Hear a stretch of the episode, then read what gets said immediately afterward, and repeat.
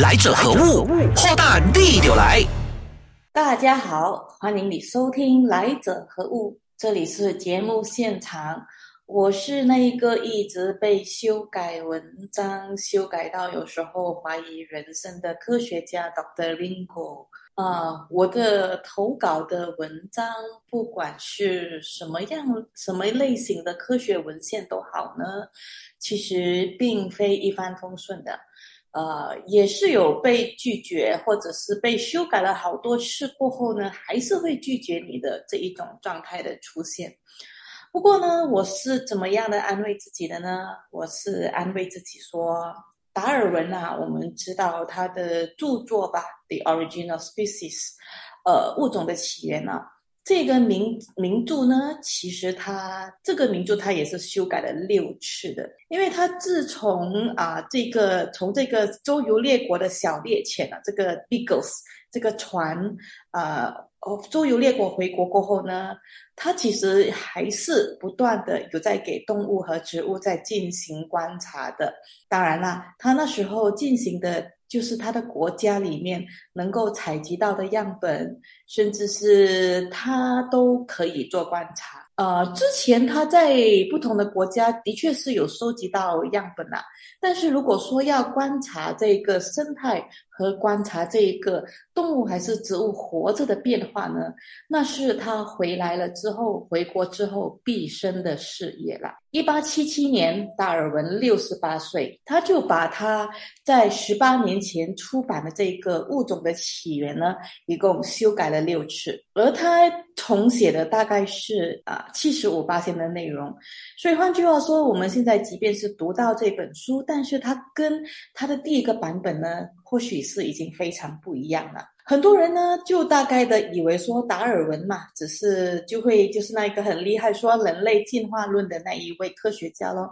但是他的研究课题呢是非常广泛的，他可以从这个人类的演化，除了人类演化之外，他还研究了这个植物演化最初期样貌的这个苔藓，还有这个捕蝇草、食虫植物、攀爬的植物、兰花。还有观察各种花粉和传播，所以你大概有留意到吧？他是对那一些会移动的这一个植物呢，是颇感兴趣的。他在这一段研究期间呢，他也不断的跟国内外各个科学家沟通，还有他也是跟他的儿子一起进行实验的。我想这个大概是科学家需要的样子吧。科学呢，科学家是需要不断的更新自己的思维，即便是。会遇到推翻自己的时候，在这个科学家史上呢，的确是有发生过自己推翻自己的例子的。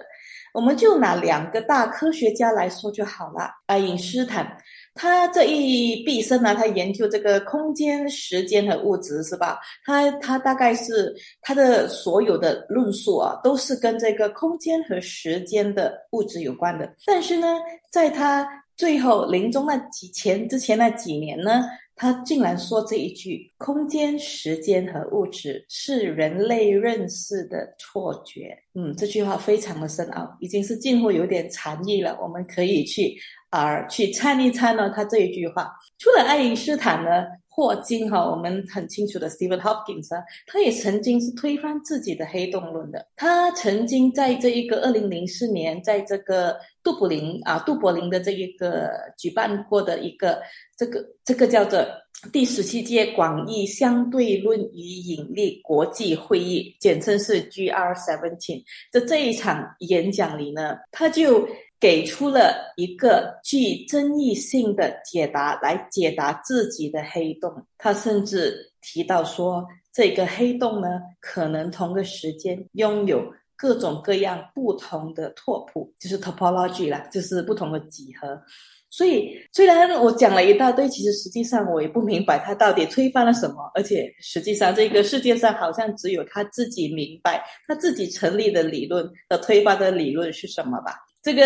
呃，达尔文的进化论呢，在这些年呢，也一直不断的被讨论，甚至有人到现在还极力想提出一些推翻他的理论的，或者有些人，我身边是认识一些人呢，是根本是对达尔文进化论。完全避开不谈的。他的书甚至也成为了禁书啊，还没有办法买到的一本书。不过呢，这个达尔文呢，打是我打从心里面非常钦佩的，非常一名非常棒的观察家。这个达尔文呢，他其实因为他跟他自己的表妹结婚了，所以是近亲结婚，所以他的呃一个他有一个他最爱的女儿安妮，呃，因为健康不是很好啊，所以很早就去世了。所以达尔文也因为这个事情呢，一直自责，他一直觉得是因为这个近亲结婚呢，才把自己健康的一些基因上的一些问题呢，传给了孩子。他其实是一个深深的体会了这个进化的道理的一个人物啊。呃，实际上，在这个基因学还没有蓬勃发展之前呢，近亲结婚是维护血统的一个方法。不看远的吧，我们就看这个拥有欧洲祖母之称的，就说他的孩子基本上是远嫁欧洲各个国家，嫁的嫁，娶的娶的各个国家的这个呃。祖母祖母吉尔 Queen Victoria，她也是已故英女王的曾祖母。她呢，Queen Victoria 也是跟自己的表弟结婚的。所以呢，英国王室呢其实是有一种遗传病的在流传的。这也让他们就是在查尔斯国王这一代呢，开始与平民结婚的其中一个原因啊。在我们人类的进化论啊，在我们人类的进化的过程呢，人类是不断的从错误中学习的。因此，当我的作业被改啊，我有时候想想，这个似乎也是非常自然的现象吧。因为当作业被改，自己的道理被推翻，某一种程度上来说是一种进化。不管我们愿不愿意，它还是发生了。不管这些科学家如何的做，我肯定的是，人类在不断的进化的过程中呢，还拉着别的生物一起演化，一起进化。有一首周杰伦早期的歌是这么唱的：“我给你的爱写在西元前，深埋在米索不达米亚平原。”这个米索不达米亚平原呢，其实我觉得唱出来好像是比较顺哦。米索不达米亚平原，它到底是在哪里呢？它的既然周杰伦的爱是写在西元前，所以就代表说它是这一个我们零零年之前往前推。几千年的一个文化的一个地方哦，它就是在西亚，也就是在现在的伊拉克、科威特、土耳其的那一带啊，以北的那一带。为什么我会提这个地方呢？因为它是属于新石器时代 （Neolithic），就是当这个人类呢进入铜器时代和工业时代之前呢。呃，它的这一个繁荣的文明，我们可以通过这里的一些出土的历史来看一看这个时代新石器时代的这个古人他们的发展到底是可以蓬勃到怎么样的一个面貌。这个城市呢是这个米索不达米亚的平原的这个这个基本的单位哦，它大多数的平民呢都是农夫啊。工匠啊，商人、渔民、养牛的，或者是一些匠人，就是一些靠手艺来吃饭的。所以，我们大概可以看啊，不管是农夫、商人、渔民，还是养牛、养畜牧业的都好，都是跟吃有关系的。的确，那个时代呢，吃是很重要的。这个整个城市的城墙啊，几乎都是农田。所以，这个米索不达米亚。这个这里的人呢，他基本上那个时候呢还没有学会施肥，他们都是靠的就是自然的雨，再不然就是两条河，就一个叫做 Euphrates，还有叫 Tigris 的这两条河来灌溉他们的农作物的。这个他们的生活好坏呢，就是取决于这里的农田的收成了。但是大部分的土地呢，或者是他们的所产出的这个农作物啊，还是一些畜牧业的产品啊，基本上都是属于国王或者是当时候的神庙里的祭师，或者是土地拥有权的一些富人他们所拥有的。所以呢，他们基本上的劳动。基本上是除了自己消费以外的这些啊产品呢，这些农作物呢，基本上都是要缴交神庙王宫的。他们那时候出产的农作物是基本上是大麦和小麦，而提供的就是这些羊啊、牛啊，羊就是提供羊毛咯，然后牛啊就是提供啊牛奶之类的。羊毛和这个亚麻呢，是他们当时候用的这个纺织的纤维。那时候也可以看到一些普通的蔬菜啦，比如说我们现在看得到的洋葱啊、豌豆啊、大蒜呐。萝卜啊，黄瓜，包括各 各种各样的瓜和水果呢，都是那个时候就已经开始种植了。就在其实这个时代的啊，这个人呢，他们已经开始用犁了，就是懂得用怎么样子，他们的耕种方式呢是耕松那一个土地，然后靠着。转换的这一个农作物哦，来让这个土地得到适度的休息。他们那时候呢，还是养的是鸭子和鹅，鸡那个时候还没有出现的。鸡那个时候呢，是在公元前一千年呢才成为普遍的家禽。为什么我要说那么多这个米索不达米亚的文化呢？因为我想要借它这一个灭亡的这一个，就是这个。啊，米索不达米亚这一个城哦，这一个这么蓬勃的城灭亡的这个原因呢，来作为我们接下来要谈的这一个的科学上的一个借鉴啊。这个地方这么蓬勃了，为什么它会灭亡呢？是有很多说法，但是最主要的、最靠谱的那一个，就是说，因为当时候的那个气候变得恶劣了，突然来了一场风暴。这个风暴呢，这个恶劣的天气呢，让这个农耕欠收。加上饥荒等等，所以整个国家就没了。这个也印证了我早期说的这个鸟和虫子的数量相互平衡的道理。这个人类的数量呢和食物呢，也是自古以来互相制衡的一个。啊，道理哈，当然，现在我们人类呢，还有面对天灾和疾病。不过，即便是天灾和疾病呢，都是无法幸免的，都是跟这个食物够不够有关。当然，我们现代的人还要面对是食物安全的问题啦。不过，这个食物的数量呢，是远远的操控了这个人类的生活的命脉，所以。因此，人类呢，他为了要掌控这一种不安全感，所以就不得不进化啦，而且还是要拉着身边的植物和动物一起去进化。我这里所谓的进化，就是驯化。驯化植物呢，是人类一直都在做的事。我就以这个麦来做例子吧。我们吃的面粉啊、麦粒之类，哈，就是从它的来源是来自麦吧。它其实就是麦的种子，呃，如果你做不到这个概念的话，你或许你可以看看我们熟悉的稻米啊。当这个稻米成熟的时候呢，种子是饱满的，它是随时会破碎的。就是它的，如果不是我们人们哈及时去收成的话，这些也就是这个稻米啊，它其实我们吃的这个麦粒还是这个稻米粒呢，它其实就是拿来繁殖下一代的种子啊。因为它们里面呢是拥有非常丰富饱满的营养和碳水化合物，这些都是要让他们的宝宝，在他们的幼苗成长之前吃的。它的种子并不是要喂养我们人类的，呃，为了要减少这一个能量的消耗，所以这些种子呢，一般上麦的它的基因的机制里面呢，它都不会让这个种子长得太大。刚好是足够的，让他们的幼苗成长，就是在长出第一片叶子之前，呃，把这些营养用完了，那个种子就功成身退了。所以，这个对于这个稻米呢，还是这个麦这样的植物来说，它们最好的状态就是这个种子不需要太大，而且还要快点脱脱穗。这样子的话呢？即便是在野外，在个非常荒野的环境呢，非常恶劣的环境呢，他们也能够确保自己能够生存下来。但是，这些对于要仰赖这些稻米还是麦里面的碳水化合物的我们的人类来说呢，这个并不是我们要理想的状态。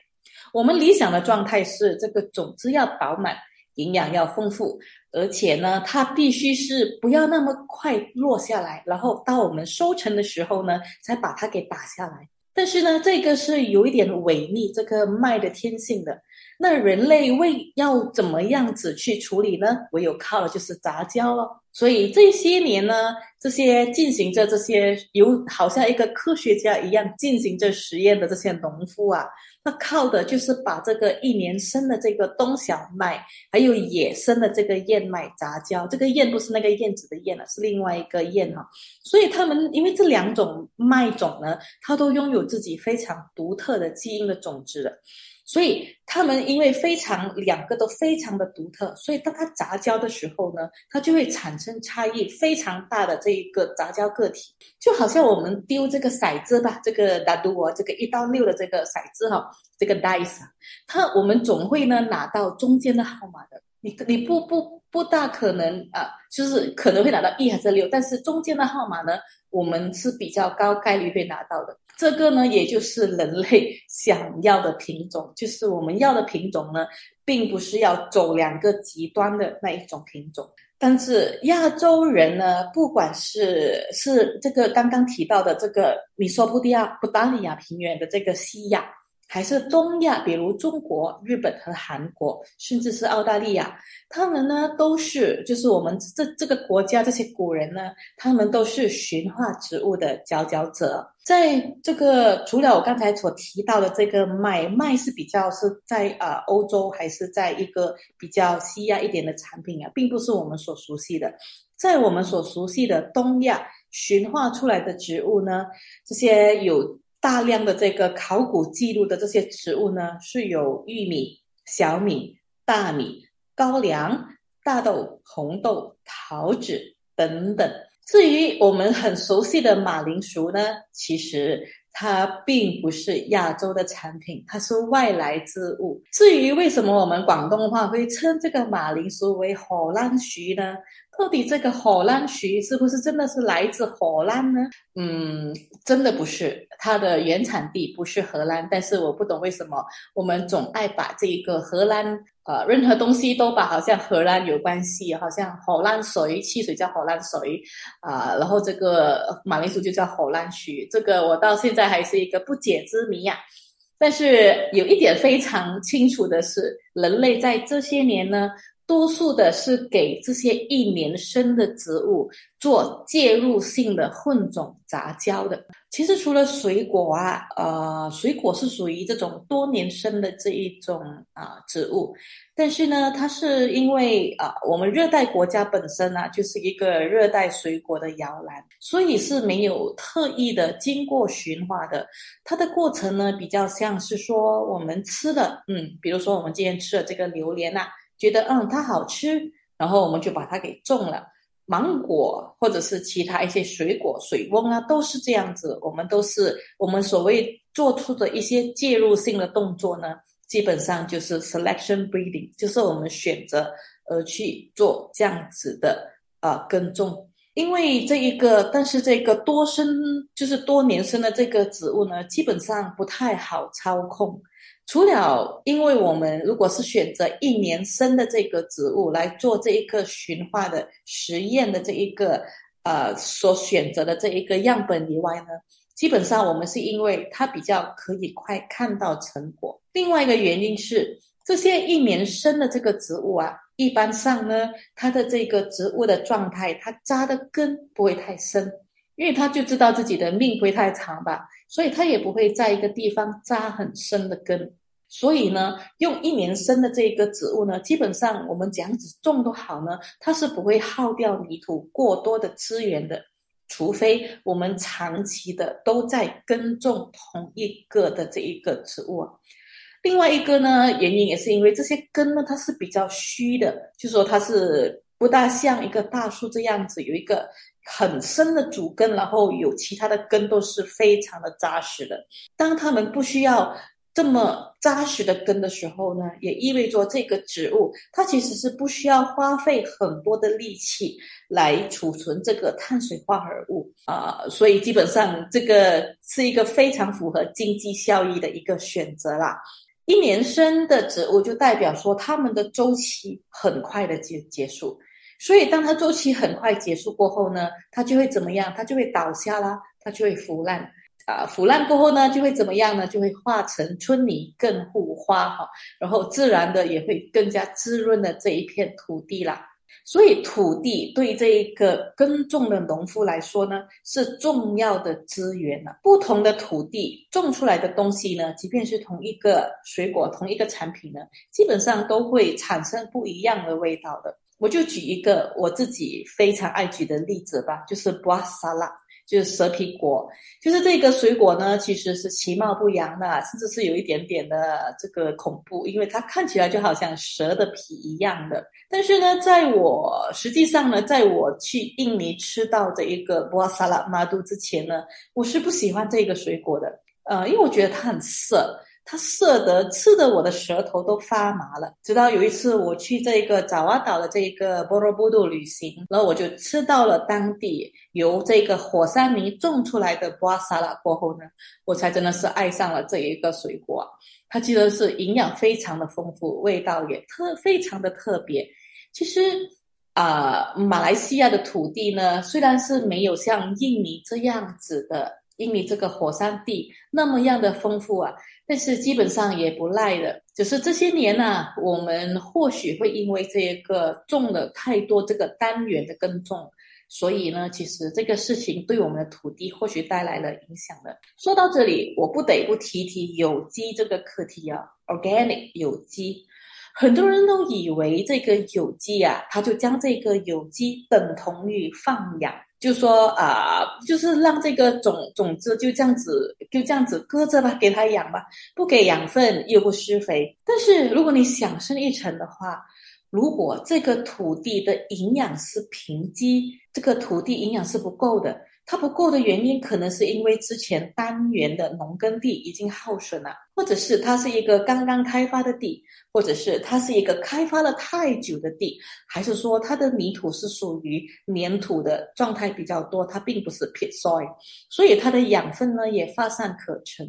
所以你想看，在这样子一个贫瘠的土地种一个植物的话，即便这个植物啊。它是它成长了，它已经长大了，它长出叶子了，但是或许它还是会酷着的对你说：“臣妾做不到呀。”将心比心，植物其实也是生物，它也是跟我们一样，它也是需要呼吸、需要成长的，也是需要对抗各种各样的耐这个各种各样的这一个挑战。所以呢，它是非它也是需要基本的营养的。或许我会觉得，我们会觉得说这个植物会自己制造食物吧，是不是？但是你想看，它学会自己制造食物之前呢，如果这个情况太过恶劣的话，这些植物啊，它们又怎么能够健康快乐的生长呢？这样子想的话，或许我们就会知道说，有机其实并不是我们想象中那样的放养。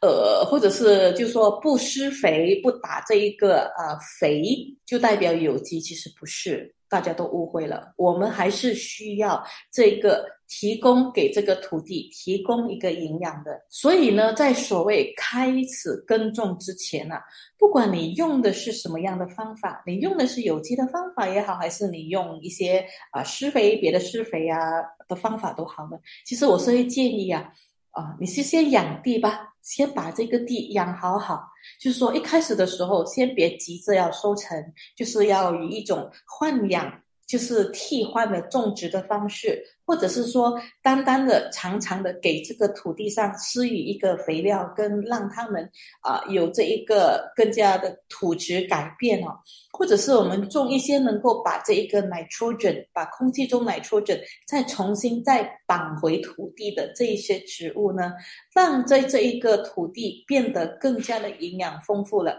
我们才来开始说我们的有机的耕种吧。提到有机，不得不顺便的又再提一提水耕。其实这个水耕哈，水疗这个 hydroponic，其实很多人也是误会了，他以为这个水耕啊，就是把这个植物放在水里面养。其实不是，我们将心比心一下，你把植物放在水里面养呢，这个根呢？它也是着不到地，它也是很慌张的，它也是没有办法扎根，它也不会活下去的。